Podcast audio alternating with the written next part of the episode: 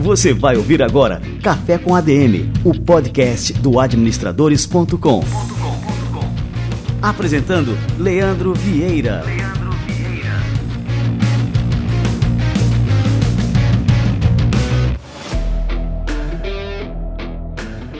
Fala galera, está no ar mais um Café com a DM, a sua dose de cafeína nos negócios. Estamos começando o nosso episódio número 300. E finalmente chegamos ao nosso episódio 300 e a primeira coisa que me vem à mente é que... This is Sparta! Exatamente, é impossível não lembrar do rei Leônidas e dos 300 espartanos que defenderam Esparta do gigantesco exército persa do rei Xerxes durante a Batalha das Termópilas há 2500 anos. Leônidas e seus 300 guerreiros ensinaram ao mundo que, com inteligência estratégica e um pequeno grupo de pessoas extremamente preparadas e que compartilham um ideal comum, nós somos capazes de enfrentar inimigos muito maiores que a gente. E aqui no Administradores, desde que a gente começou, essa filosofia, é, ou melhor, esse espírito de guerreiro espartano, sempre foi algo muito forte e é até hoje. A gente sempre foi um time pequeno, apaixonado, valente e que nunca se dobrou para nenhum concorrente ou player maior que a gente. A gente tem consciência que a força do nosso propósito e a relevância da nossa missão fazem toda a diferença e nós temos consciência que você aí do outro lado reconhece e valoriza essa bravura. E é por isso que você está aqui com a gente, vibrando e lutando junto. E para comemorar essa marca tão especial de 300 episódios, nosso Café com a DM de hoje está com uma programação super fantástica.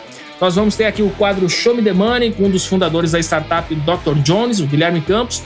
E o nosso bate-papo principal de hoje vai ser com ninguém mais, ninguém menos que o Tiago Nigro, nosso querido primo rico, que vai nos brindar com profundas reflexões sobre prosperidade. Então não perca que o Café com a DM de hoje está apenas começando. E para dar o start nesse episódio especial, vamos ter aqui o quadro Show Me the Money. Nesse quadro eu recebo os fundadores das startups em que eu me interessei pelos seus negócios e passei também a investir. Sim, eu sou um grande entusiasta e um grande apoiador dessa verdadeira revolução que as startups estão causando em nosso país. Eu invisto em startups através da modalidade de equity crowdfunding, que a gente inclusive falou aqui na semana passada com a Camila Nasser, CEO do CRIA. E em plataformas como Cria, a gente pode, qualquer pessoa pode investir, você pode investir também, se tornar sócio de empresas fantásticas, como é o caso da Dr. Jones, que é uma marca de higiene pessoal e de beleza voltada exclusivamente para o público masculino. Eu conheci a Dr. Jones recentemente, fiquei fascinado pela empresa, pelo seu modelo de negócio e também aproveitei que eles estão em uma captação no Cria e investi lá na empresa. A gente vai receber aqui agora o Guilherme Campos, que é um dos fundadores da Dr. Jones, para que você possa conhecer também esse case fantástico e, se você se interessar, também pode se tornar um investidor, um sócio dessa empresa. Vamos lá!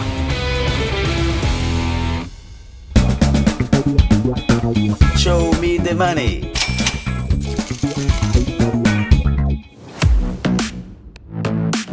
E aí, Guilherme, tudo bem? Fala, Leandro, tudo bem? Tudo ótimo, cara. Prazer te receber por aqui e ainda mais aqui para a gente falar sobre a Dr. Jones, uma marca assim que é apaixonante. Eu conheci a Dr. Jones é, através da Camila Nasser, que foi a nossa entrevistada aqui no Café com a DM da semana passada.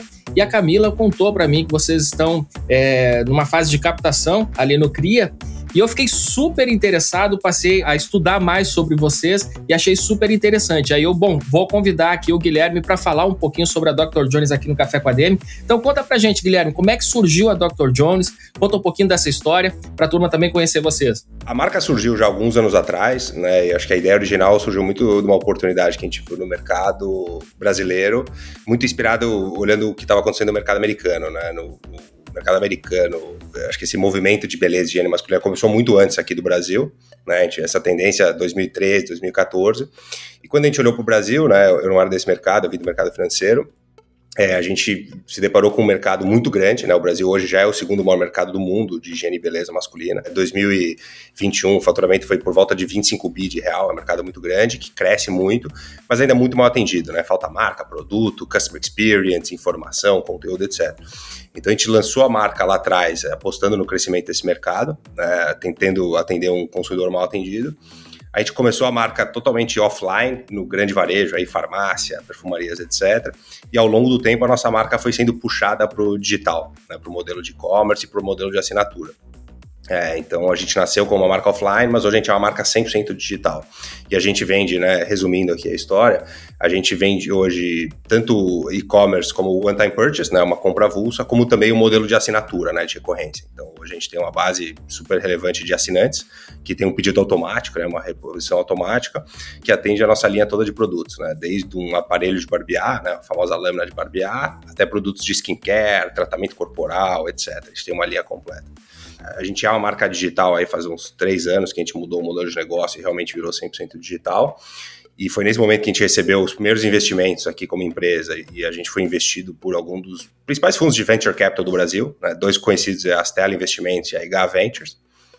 É, fizemos duas rodadas que acelerou muito o negócio, né? A gente cresceu aí mais que 600% nos últimos três anos em termos de, de vendas. E agora a gente está partindo aí para uma nova rodada de captação com o pessoal do CRIA, né? Depois eu acho que posso entrar mais em detalhe. Eu queria que você comentasse agora essa oportunidade, né? Que as pessoas que estão nos ouvindo também podem se tornar investidoras né, da Dr. Jones. Conta aí pra gente. Legal, Leandro. Vou só dar um gancho antes de entrar no CRIA, mas que tem tudo a ver, tá? Porque desde que a gente começou a. Aí, muito com esse marketing de, de, de inclusão, de trazer o homem para perto, de diálogo, de conversar, de realmente criar uma comunidade ao redor da marca, né? Que eu acho que é a estratégia que qualquer marca moderna hoje tem que ter, né? Trazer esse consumidor para perto, engajar ele a gente começou a realmente criar uma base de fãs muito forte, né? O cara que é fã da marca, que ajuda a divulgar, que vai lá nas redes sociais e defende o produto, que sabe, elogia, que dá review, que dá share, etc.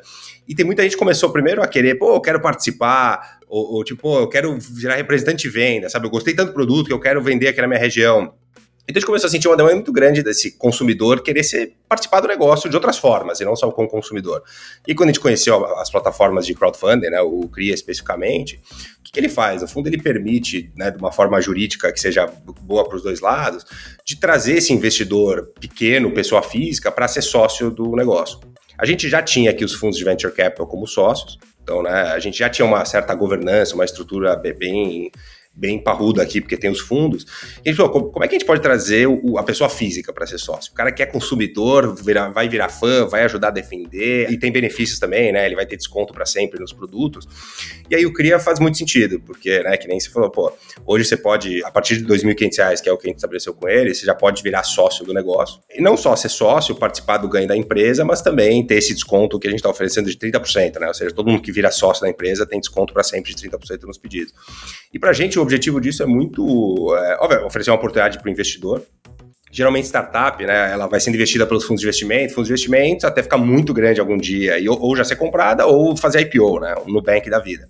Mas quanto valorizou o Nubank no mercado privado ali com os fundos de investimento, né? Pô, seria muito legal se o investidor, pessoa física, pudesse ter participado disso antes, né? Sem dúvida. E a ideia é fortalecer a comunidade e trazer um monte de sócio que, no fundo, virar grandes fãs da marca, embaixadores e ajudar a divulgar ainda mais essa nossa marca.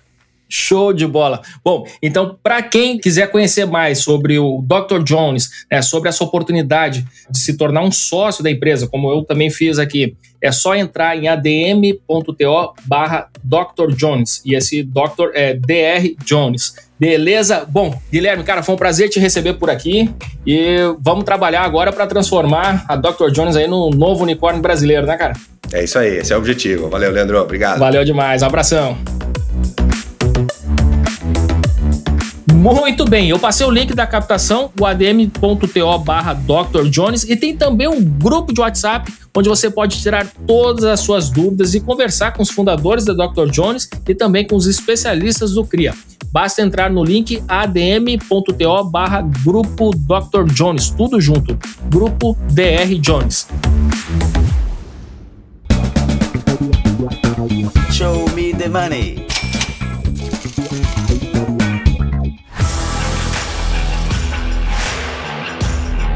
Sensacional! Vamos receber agora essa fera, Thiago Negro, primo rico.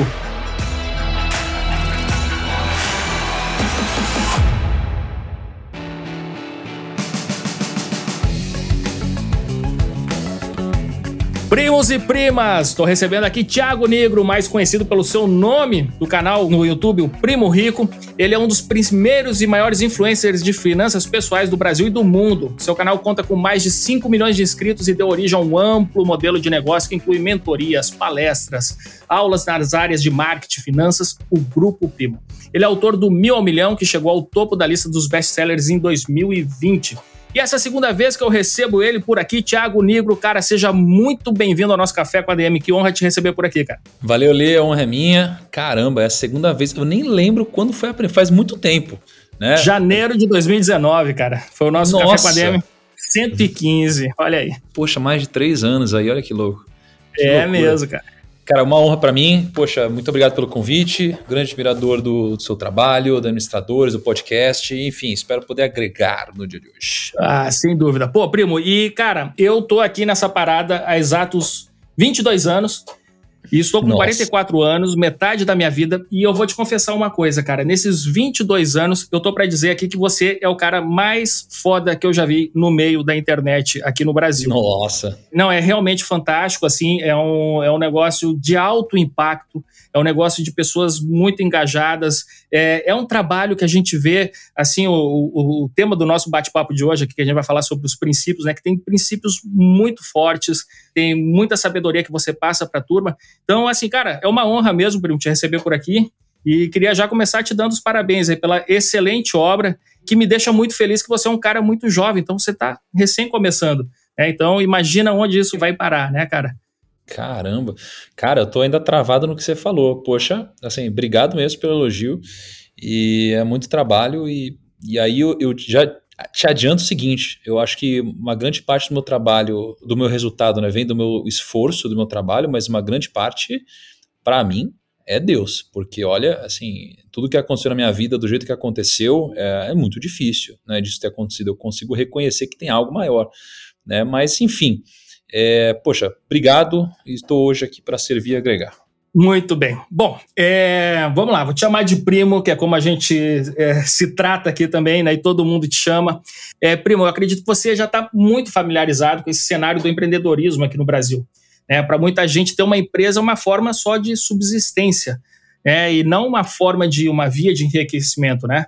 É, quais são os maiores problemas que as pessoas empreendedoras trazem até você, primo, e quais são os conselhos que você dá para essas pessoas que querem empreender, enfim, e lógico, sentem na pele ali uma série de dificuldades que a gente conhece bem. Né?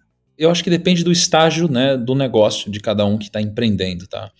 Então, se eu fosse talvez quebrar por estágios, eu acho que a pessoa que está começando, ela geralmente vem com um problema onde ela acha que ela não está pronta. Né? As pessoas acham que não estão prontas. Né? É, e aí, elas acabam caindo no conto de tentar ser perfeccionista demais. Então elas tentam, cara, criar algo fora de série, assim, e, e, que esteja pronto e validado e perfeito e redondo e a prova de falhas, e aí elas nunca começam. Então eu acho que o maior problema que eu vejo é esse. Porque as pessoas elas querem empreender, querem fazer alguma coisa, elas sempre estão cheias de ideias, cheias de projetos, cheias de sonhos, mas elas nunca tiram isso do papel. É, então eu vejo muitas vezes alguém que trabalha numa empresa e tem um sonho de fazer alguma coisa, e aí passa um ano, ela tem o mesmo sonho, passa cinco anos, tem o mesmo sonho, dez anos ela tem o mesmo sonho e ela nunca sai de lá. E às vezes, poxa, falta um pouquinho de ação e coragem. Então ela precisa é, fazer as coisas, mesmo quando ela não tem ainda o plano perfeito. Até porque, mesmo se você tiver o plano perfeito, ele vai ser mudado tá? uma série de vezes. Então, o que eu mais vejo acontecendo é isso: as pessoas sendo perfeccionistas demais, e eu acredito que você precisa sacrificar o perfeccionismo, porque o perfeccionismo vai te tornar lento. É, Para mim, o perfeccionismo e a excelência, eles vêm depois que você já achou a direção. É, então, quando você acha a direção, você vai otimizando o processo até que você vai melhorando cada vez mais. E a perfeição ela é utópica, porque ninguém é perfeito. A gente geralmente olha para grandes empresas e grandes CEOs ou grandes empreendedores, a gente acha que tudo na empresa deles é perfeito, mas não é. Eu conheço uma série de bilionários e eles têm muitos problemas. Quanto mais você cresce, mais problemas você tem. Só que os problemas mudam. Então, quando a gente cresce um pouquinho mais, o maior problema que eu vejo já é outro, já não é o perfeccionismo. O problema que eu vejo é um erro que eu particularmente cometi várias vezes, né, mas finalmente aprendi a lição. É o erro de você entender o seguinte: Eu, eu vou contar uma história para ilustrar isso, Lê, que eu estava mais ou menos três, quatro semanas atrás, eu fui para o Vale do Silício, né? E o meu maior insight lá não veio de algo tecnológico, veio de quando eu estava visitando Stanford, né, que é uma universidade super interessante. E quando eu estava visitando Stanford, tinha uma árvore de ameixas. Olha só, tinha uma árvore de ameixas, né? Aí eu olhei para essa árvore, aí eu peguei com uma mão uma ameixa. E aí com a minha outra mão eu puxei os galhos para baixo. E aí eu peguei mais uma ameixa. Então eu fiquei com duas ameixas na minha mão. Aí eu peguei elas, abri essas ameixas para uma pessoa que eu tinha do meu lado. Eu falei: "Você vê diferença?" Ela falou: "Não vejo". Eu falei: "Exatamente, são duas ameixas". Só que o ponto é, existe a fruta baixa, existe a fruta alta. E o maior problema do empreendedor, na minha opinião, ele ir atrás da fruta alta. Enquanto que tem várias frutas baixas para você colher. Então, o que, que poderia ter acontecido? Eu poderia não ter alcançado a fruta alta, eu poderia ter caído né? nos negócios. Às vezes você vai investir demais para colher o mesmo resultado que você já poderia ter numa fruta baixa. Às vezes você pode ficar no meio do caminho. A gente fica querendo fazer planos malucos, sendo que tem muita coisa aqui embaixo que é muito fácil de ser colhida. Então, para mim, tá, assim, o que mais tem feito sentido é que o empreendedor tem que ir em busca de fruta baixa. Isso é profundo. Olha, já começamos bem aqui. É, primo, agora uma coisa que me deixa curioso é que você começou há pouco tempo, acho que em torno de cinco ou seis anos, né? Que você publicou seu primeiro vídeo lá no canal do Primo Rico no YouTube. É isso mesmo? Não sei exatamente qual foi a data. De seis para sete anos atrás. Seis para sete anos. E, assim, você cresceu de uma forma é, muito rápida em termos de popularidade e em termos de maturidade de negócios também veio muito rápido. Então você tem uma visão de negócio que é realmente muito singular. Porque você viu né, essa força que você estava é, construindo ali na, nas redes sociais, no YouTube e tudo mais, e paralelamente você já foi construindo um negócio em torno disso, né, que você chamou de Grupo Primo. Essa visão de negócio, como é que você amadureceu ela tão rápido, né? Porque é difícil esse crescimento, como você falou. É quanto mais o cara cresce, né?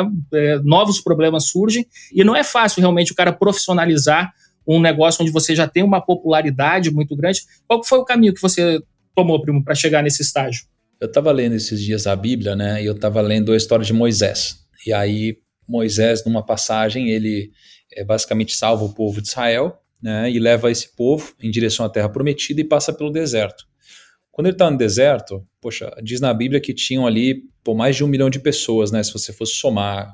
Na verdade, na Bíblia diz um número menor, mas só citam os homens, né? Se fosse colocar mulheres e filhos, estariam ali mais ou menos um milhão de pessoas. É, e aí, o tempo todo na Bíblia, quando conta a história de Moisés, diz algo como: E o Senhor disse a Moisés, e o Senhor disse a Moisés. Né? Então, o tempo todo, o que Moisés fazia era direcionado por Deus. Né?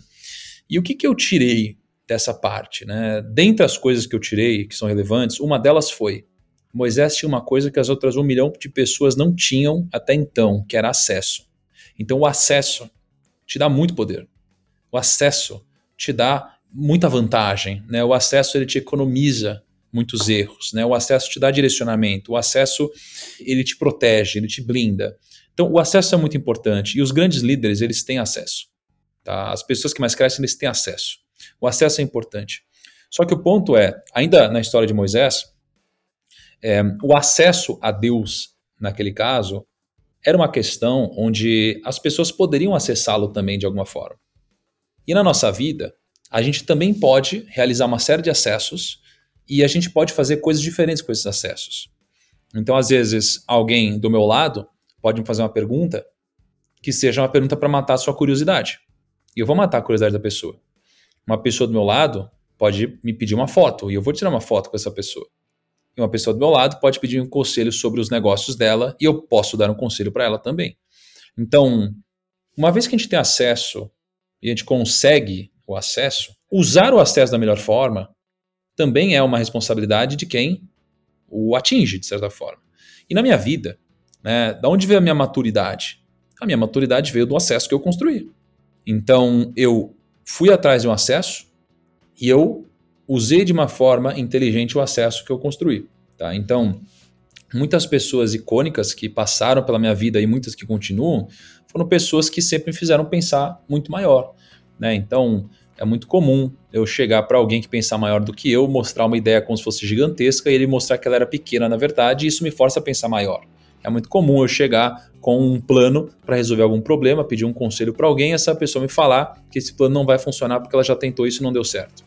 Tá? Então, o acesso que eu tive, que foi fruto da minha construção e de um pouco de contexto que aconteceu na minha vida, é, me fizeram utilizar da melhor forma os conselhos que eu pude pedir. Né? E no final das contas, essa multidão de conselheiros me trouxe muita sabedoria. E, e aí eu, como uma pessoa que de fato tive capacidades, pude levar meu potencial. Então, cara, acesso, pessoas, conselhos e discernimento, acho que com um pouquinho de sensatez me ajudaram pra caramba. Essa fase que você assim demonstra né, que está buscando sempre é, alguma coisa que vai além dos negócios. Né? Você busca sempre um conhecimentos que, enfim, que não estão nos livros de negócio e que a gente encontra, por exemplo, em livros de filosofia, enfim, em outras fontes que não necessariamente né, essa que a gente está acostumado a buscar, que são os livros de negócio, que são aqueles mais pompão queijo-queijo, livro de marketing para ensinar marketing, finanças, finanças e tal. E aí você, assim, de uns tempos para cá, vem demonstrando né, que tem buscado esse conhecimento em outras fontes. Em que ponto se deu esse estalo que, assim, que para eu nem diria que para gerenciar melhor os seus negócios, para empreender melhor, você precisa ter esses conhecimentos, mas eles parecem que trazem um, um, algo a mais aos nossos negócios. Você concorda com isso, primo? E também conta para gente assim, quando que deu esse estalo, né, que você se atentou para essa necessidade? Cara, no meu caso, assim, eu acho que foi um pouco diferente da maioria das pessoas, porque geralmente as pessoas buscam esse algo a mais, né, muitas vezes quando elas estão por uma situação, assim, deu algum problema na vida delas, elas passaram por alguma situação muito difícil, e aí elas buscam espiritualidade ou alguma coisa assim, né? No meu caso, eu encontrei né, a espiritualidade rico e dando tudo certo. Né? Então, assim, foi num cenário onde eu de fato não estava precisando é, ou pelo menos achava né, que eu não estava precisando, ou não estava passando por um grande problema na minha vida. Né, isso aconteceu. É, isso apareceu no momento que eu decidi ir atrás do estudo uh, de princípios milenares. Né? Então, eu sou um cara que estudo muito, eu decidi ir atrás de princípios que se provaram no tempo. É, então, como eu não só faço negócio, mas eu ensino, eu gosto muito de estudar o que faz sentido para ensinar as pessoas. E aí, poxa, quanto mais velho o livro, é, parece que mais sabedoria você tem contida nele, né, por uma questão óbvia. Os livros de hoje não foram provados ainda no tempo, e os livros antigos, que ainda são disponíveis, são livros que, por algum motivo, passaram no filtro de tempo e sobreviveram a ciclos diferentes de mercado. Então, os livros mais antigos contêm né, uma sabedoria muito, muito grande. Então, eu comecei a ler é, um livro específico, né, chamado Provérbios. É um livro que basicamente tem os conselhos de Rei Salomão, que foi uma das pessoas mais sábias e ricas da história. Então eu comecei a estudar de uma forma lógica para que eu pudesse aplicar nos meus negócios, né, isso. E a busca lógica me fez encontrar né, algo maior do que só uh, o mundo material, né. Então esse aí foi meu caso específico. E aí, putz, eu de fato, eu, eu posso te dizer que eu comecei a empreender melhor depois disso mas não por uma questão espiritual apenas ou coisa e tal. Porque de fato eu me deparei com conselhos muito importantes e que me ajudam em momentos difíceis, né? E uma outra coisa também que eu entendi é que saber que você é pequeno te mantém com os pés no chão. Tem situações muito difíceis que o empreendedor passa. A gente dificilmente sabe quanto sofre um empreendedor que construiu algo grande, né? E, e nas situações difíceis, é bom você saber que você é pequeno. É bom você saber que tem outras coisas muito maiores que você, né? Porque você não dá tanto peso para coisas que não fazem sentido. É como você subir para falar em público. Você sabe o que você vai falar, você já treinou antes, você domina o assunto, mas se você subir para falar para mil pessoas, você vai se tremer todo e vai ficar com medo. Mas se você sente que você é pequeno perto de tudo isso, faz, aqui não tem sentido. Né? E você vai palestrar de uma forma muito melhor poxa, eu já palestrei para grandes públicos. Eu lembro que uma vez eu palestrei para, poxa, 10 mil pessoas e eu estava valorizando muito aquele momento, eu fiquei muito nervoso. E quando você liga menos, você tem menos pressão e você toma decisões um pouco mais racionais e menos emocionais. Tá? Então, posso te dizer que com certeza esses princípios e, e ter uma vida além da material me ajudaram a lidar com o que eu lido hoje. Primo, o Napoleão Hill, que você conhece muito bem, que é autor do Quem Pensa Enriquece, ele diz que o ponto de partida para a riqueza é uma intensa obsessão por esse objetivo. E por outro lado, você não acredita que quando a pessoa se torna muito obcecada para atingir algum objetivo, isso de alguma forma acaba atrapalhando para ela conquistar esse mesmo objetivo? Existe até um provérbio oriental que diz: quando se tem um olho fixo no objetivo, resta apenas um para encontrar o caminho. Cara, eu não vejo assim como algo que atrapalha, né? Você ter uma obsessão por alguma coisa, né? Isso aqui não atrapalha no objetivo de atingir essa obsessão. O que isso aqui vai fazer é atrapalhar em outras coisas, tá?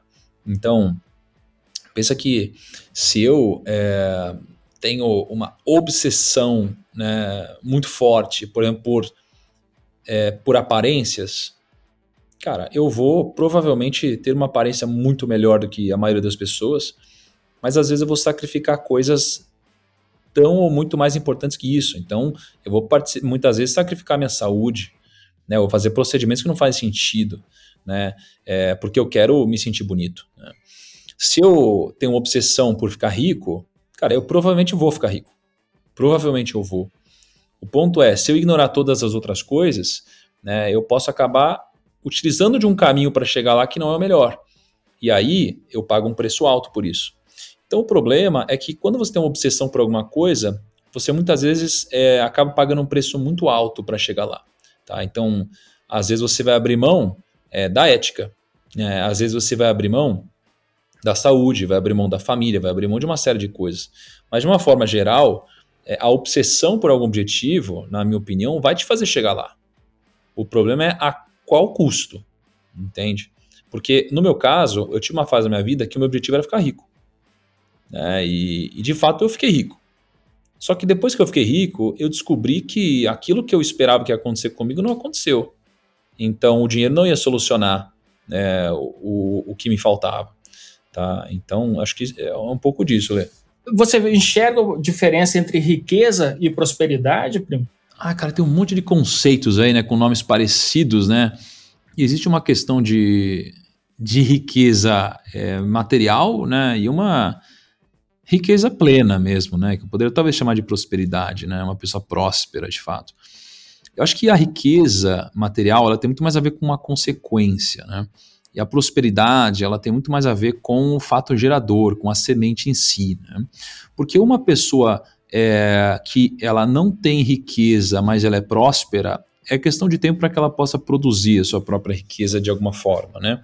Uma pessoa que tem riqueza, mas não é próspera, é questão de tempo até que ela devolva isso para outras pessoas que pensam diferente, tá? Então, eu acho que existe uma diferença muito grande, sim, né? E, e a gente tem um monte de exemplo né, de pessoas que ficaram ricas rapidamente, não conseguiram sustentar sua própria riqueza, ou pessoas que ganharam é, por um golpe de sorte muito patrimônio devolveram ao longo do caminho porque de fato elas não eram prósperas, né? Então é importante a gente aprender é, a se tornar uma pessoa mais próspera, né? A pessoa que é próspera, ela prospera não só na área do dinheiro, né? Ela prospera em várias outras áreas. É uma pessoa que ela pensa diferente. É uma pessoa que tem uma mentalidade de responsabilidade e não uma mentalidade de escravo. É uma pessoa que ela é trabalhadora não empregada. Um empregado, ele busca algo que ele não tem. Um trabalhador, ele busca multiplicar o que ele já tem. Tá? Então é por isso que quem busca multiplicar o que já tem, tem muito menos fricção e tem muito mais resultado com menos esforço, se sentindo muito melhor e ainda colhe, no final das contas, muito mais. Agora, o empregado, ele tem uma mentalidade de buscar benefício. Busca benefício o tempo todo, ele busca, é, cara, é, negociar coisas que muitas vezes são inegociáveis, tá? e ele acaba virando um escravo de quem paga mais. Né? No final das contas, ele está multiplicando é, algo que ele não tem. Então vai ser muito mais difícil ele fazer essa multiplicação, tá? Eu ouvi esse conceito, poxa, de um cara super legal chamado Paulo Borges, tá?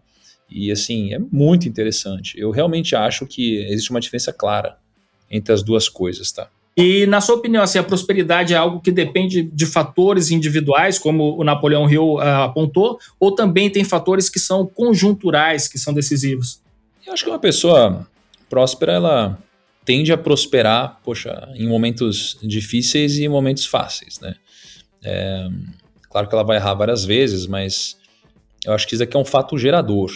Então, é, eu acho que sim, isso aqui está muito mais ligado a você do que ao contexto. E quando está ligado a você, é questão de tempo até que apareça um contexto favorável para você aproveitar uma oportunidade. Eu acho que tem a ver muito mais com você do que o mercado. Agora, tem momentos do mercado, né, ou seja, coisas contextuais que vão te ajudar pra caramba. Você pega um, mercado de pleno emprego, você pega um mercado de juros baixos, você pega oportunidades que apareceram por questões familiares ou relacionamentos, tudo isso vai te ajudar. Mas no final das contas, está dentro de você. É, quando a gente fala de riqueza material. E aí uma coisa também que eu aprendi a aceitar é que o mundo é injusto. Então, é, ser rico financeiramente não tem a ver com você ser uma pessoa ética. Tem gente que não é ética e fica rica financeiramente. Então, ser rico não tem a ver com o lado espiritual, né, financeiramente. Pô, eu sou uma pessoa espiritualizada, eu faço bem. Não necessariamente você vai ser rico. É, tem gente roubando e ficando rica financeiramente. O ponto é que existe um preço a se pagar por tudo isso, tá? mas eu acho que é muito mais algo interno do que externo.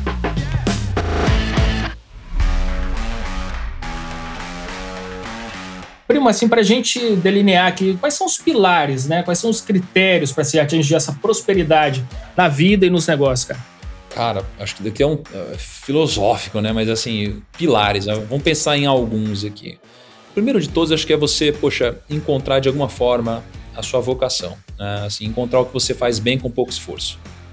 Acho que daqui é a primeira coisa. É muito difícil você prosperar fazendo algo que que, cara, que você vai ter que ralar 50 mil vezes mais que os outros para ter qualquer tipo de diferencial. Assim. Então, acho que quando a gente está falando de prosperidade, putz, é encontrar o que de fato você faz diferente. É aquilo que as pessoas é, te pedem conselhos na área, né? É aquilo que você sabe que você faz de forma leve, que você faz diferença, né? Então, no meu caso, poxa, eu tenho algumas coisas que eu descobri na minha vida em relação à vocação. Né? E eu vou te falar como que isso aconteceu. Eu lembro que eu estava no escritório de assessoria de investimentos, e aí no escritório a gente usava como estratégia de captação de cliente né, palestras. E um diretor do escritório geralmente palestrava, e aí depois dessa palestra, explicando sobre como investir, ele terminava dizendo: olha, você pode abrir conta com a gente, eu te ajudo a investir. E ele captava clientes, né? E aí nesse dia, a gente foi avisado que esse diretor não ia poder palestrar. Então chegou uma moça do escritório para a gente e falou: olha, assessores, algum de vocês vai ter que ajudar hoje, porque essa pessoa não vai palestrar e eu preciso de alguém. O que, que todo mundo fez aqui? As pessoas todas falam: não, não, não, eu não consigo, eu tenho vergonha, eu não, eu não sei, eu não, não tenho conteúdo, etc. Isso aqui é uma mentalidade do quê? De negociação, uma mentalidade muitas vezes escrava, uma mentalidade de benefício, de tipo, ah, não vou ganhar nada mais assim para fazer isso. E aí, nesse momento, eu assumi a responsabilidade né, para mim. Então eu tive uma mentalidade de responsabilidade. Eu falei, não, não, deixa comigo. Eu não estava pronto, mas eu tive uma mentalidade de responsabilidade. Então eu fui palestrar. Tinham poucas pessoas nesse dia, acho que duas, três pessoas, quatro, nem lembro. E eu fiquei horas e horas e horas falando. E no final das contas, eu descobri que eu educava muito bem. Eu descobri que eu conseguia uh, raciocinar bem e simplificar algumas coisas. As pessoas adoraram, tá? É, e eu descobri que eu tinha essa vocação. Então veja que eu descobri de fato a minha vocação, eu devia ter 20 anos, 21 anos, alguma coisa assim, não aprendi quando criança, tá? E aí com o passar do tempo eu descobrindo outras, mas isso foi uma forma de encontrar minha vocação. Então o aprendizado aqui é, a sua vocação geralmente aparece no momento que você assume a postura de responsabilidade. Então isso aqui é muito importante. Na sua vida terão oportunidades que vão aparecer quando as responsabilidades são abdicadas. Então a oportunidade aparece quando a responsabilidade é abdicada. Isso daqui é o que o Jordan Peterson diz. Né? Então, quando você vê o táxi tratando mal o seu cliente, aparece o Uber. Quando você vê o banco tratando mal o seu cliente, aparece a fintech. Né? Então, sempre que alguém começa a negligenciar uma responsabilidade, poxa, a escola começa a perder engajamento, vem um negócio digital. Os cursos, vem aqui um curso digital. Então, assim, você tem oportunidades aparecendo e você precisa assumir a postura de responsabilidade. Então, a primeira coisa aqui em relação à prosperidade, eu diria que é encontrar sua vocação. Sem isso, você pode ganhar dinheiro, mas é muito difícil ser próspero. Depois disso, eu acho que para você ser uma pessoa próspera, você precisa de base. Uma pessoa próspera, ela precisa estar bem com ela mesma, precisa ter uma base de família. É uma pessoa que, putz, precisa ter tido uma criação onde você recebeu o básico em casa, né? Amor, carinho, educação, comida, etc. Isso aqui vai ajudar você a atingir prosperidade, a ser uma pessoa próspera.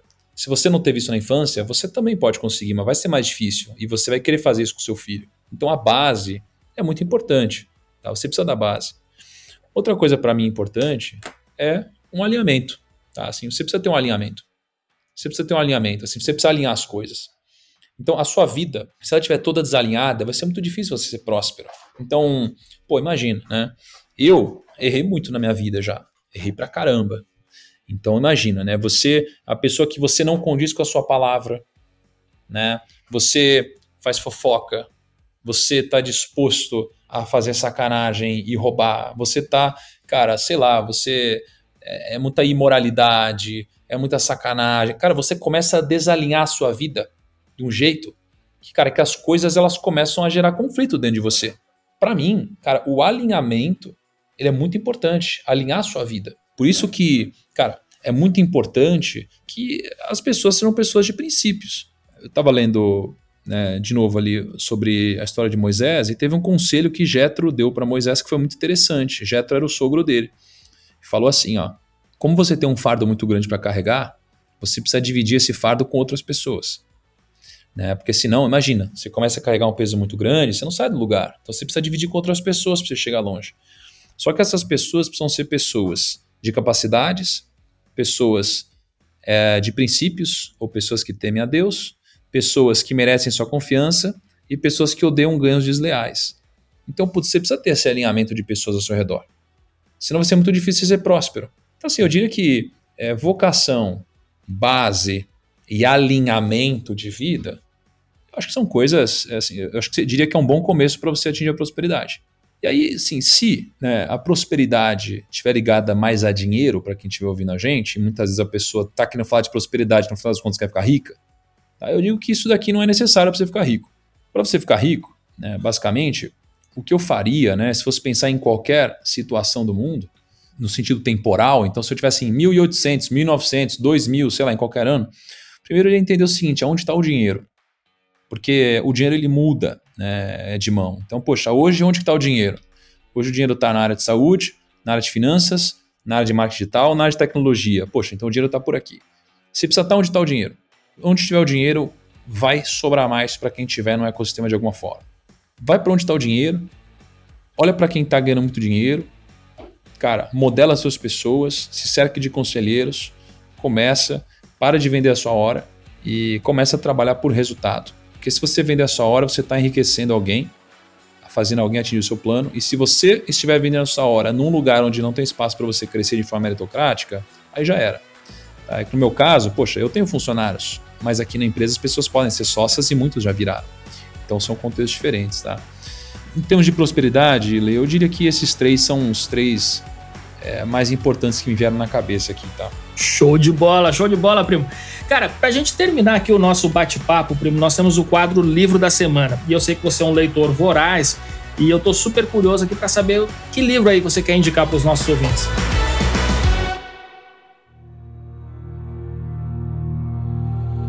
Livro da Semana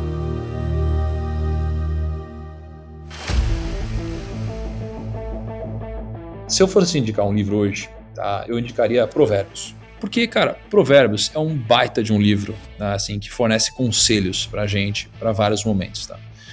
É, e foi um livro escrito por uma pessoa extremamente sábia. Agora, se eu for dar um, um, conselho de um livro fora de Provérbios, que acho que eu falo muito disso, eu recomendo um livro um pouco diferente. É um livro que acho que não tem em português, tá? Que é o The Enlightened CEO, né? que é How to Succeed at the Toughest Job in Business que é basicamente o seguinte: é como se tornar um CEO melhor, do Bob Pfeiffer. E assim, é muito interessante, é um livro diferente. É, poxa, é um livro que eu estou lendo nesse momento, é um livro que está na minha. No meu quarto eu tenho uma poltroninha, eu tenho uma luminária, uma mesinha, esse é o livro que está na minha mesinha agora. É o livro que eu estou lendo. É um livro muito legal. Então, assim, eu recomendaria esse que é diferente. É muito bacana, vai te ajudar a ter uma visão de negócio e gerenciar o seu business ou de um jeito diferente. E assim, é um livro que pouca gente fala. Tu sabe que alguém indicou esse livro, eu comprei e botei lá, também tem no meu quarto ali a minha uma pilha de livros, né, na fila. E ainda não comecei a ler, mas agora tu me deu aí o, o pontapé que eu precisava para começar esse livro. Cara. Esse é um livro muito legal, cara.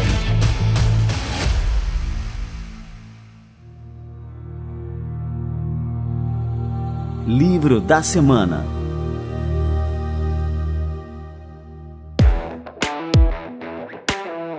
Cara, primo, eu queria te agradecer muito aqui pela presença no nosso Café com a DM, por compartilhar, enfim, né, toda essa sabedoria que você vem adquirindo, é, empreendendo, fazendo a diferença na vida das pessoas. E tenho certeza aqui que os nossos ouvintes vão se beneficiar muito aqui desse bate-papo. Obrigado mesmo, viu, primo? Lê, muito obrigado. É sempre uma honra poder compartilhar com a turma aqui, tá? Um abração.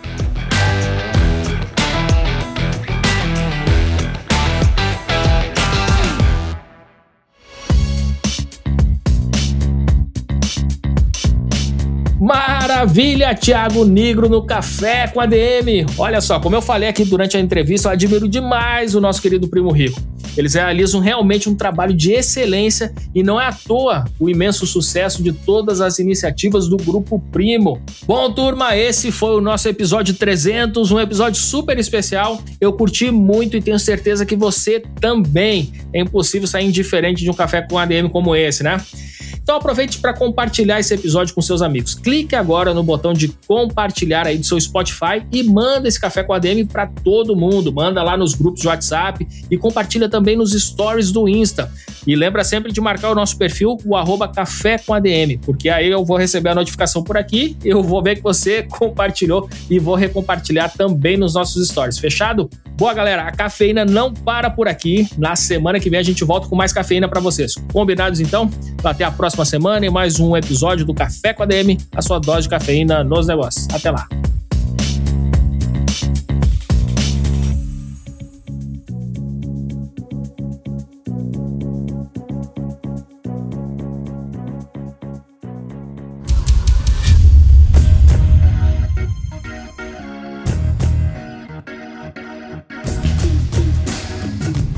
Você ouviu Café com ADM, o podcast do administradores.com.